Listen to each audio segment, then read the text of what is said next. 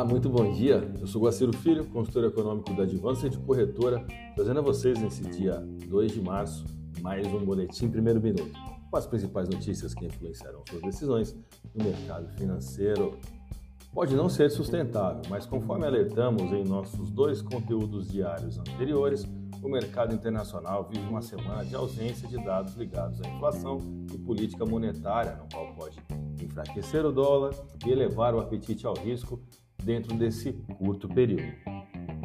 No entanto, para as próximas semanas, paira um sentimento pessimista com o mercado acionário e otimista com a inflação.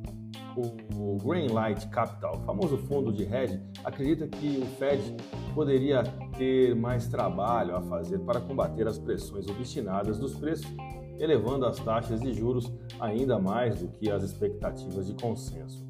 O Banco Central elevou as taxas de juros por lá para uma meta de 4,5 a 4,75, que é a mais alta desde outubro de 2007. O dólar à vista fechou a quarta-feira no Brasil em baixa ante o real, em sintonia com o exterior, onde as divisas de países exportadores de commodities foram favorecidas pelos dados positivos de atividades divulgados na China. A baixa do dólar interrompeu uma sequência de três sessões consecutivas de ganho ante o real, a despeito de o um mercado financeiro seguir cauteloso com o noticiário brasileiro. Segue no radar dos investidores os desdobramentos do retorno parcial da tributação federal sobre os combustíveis, que será acompanhada pela cobrança de impostos sobre a exportação de petróleo por quatro meses. Vamos aos gráficos, eu vou começar pelo dólar. A realização no dólar pós-PETAX chegou com rompimento em queda do suporte formado pelo pivô de 60 minutos e um toque sobre a média móvel de 21 dias.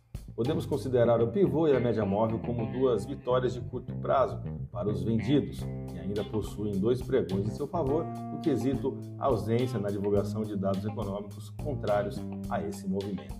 O volume de negócios, aliás, na última sessão, ficou em torno de 135 bilhões de reais em contratos futuros de dólar negociados na Bolsa Brasileira, o que nos dá uma variação negativa no dólar à vista de 1,09%, com taxa spot de 5,1794. Vamos ao euro. A resiliência do euro em não romper o canal de alta, ou melhor, o suporte desse canal, se explica pelo IPC, Índice de Preço ao Consumidor, da zona do euro, que será divulgado hoje e tem influência direta nessa divisa. 55392 e 55596 são as próximas resistências claras, enquanto 55226 é o rompimento do canal e 54712 os próximos suportes. A paridade fechou a última sessão com desvalorização de 0,26% e taxa spot de 55237. A minha dica, você já sabe, siga nossos boletins para ficar sempre conectado às principais notícias.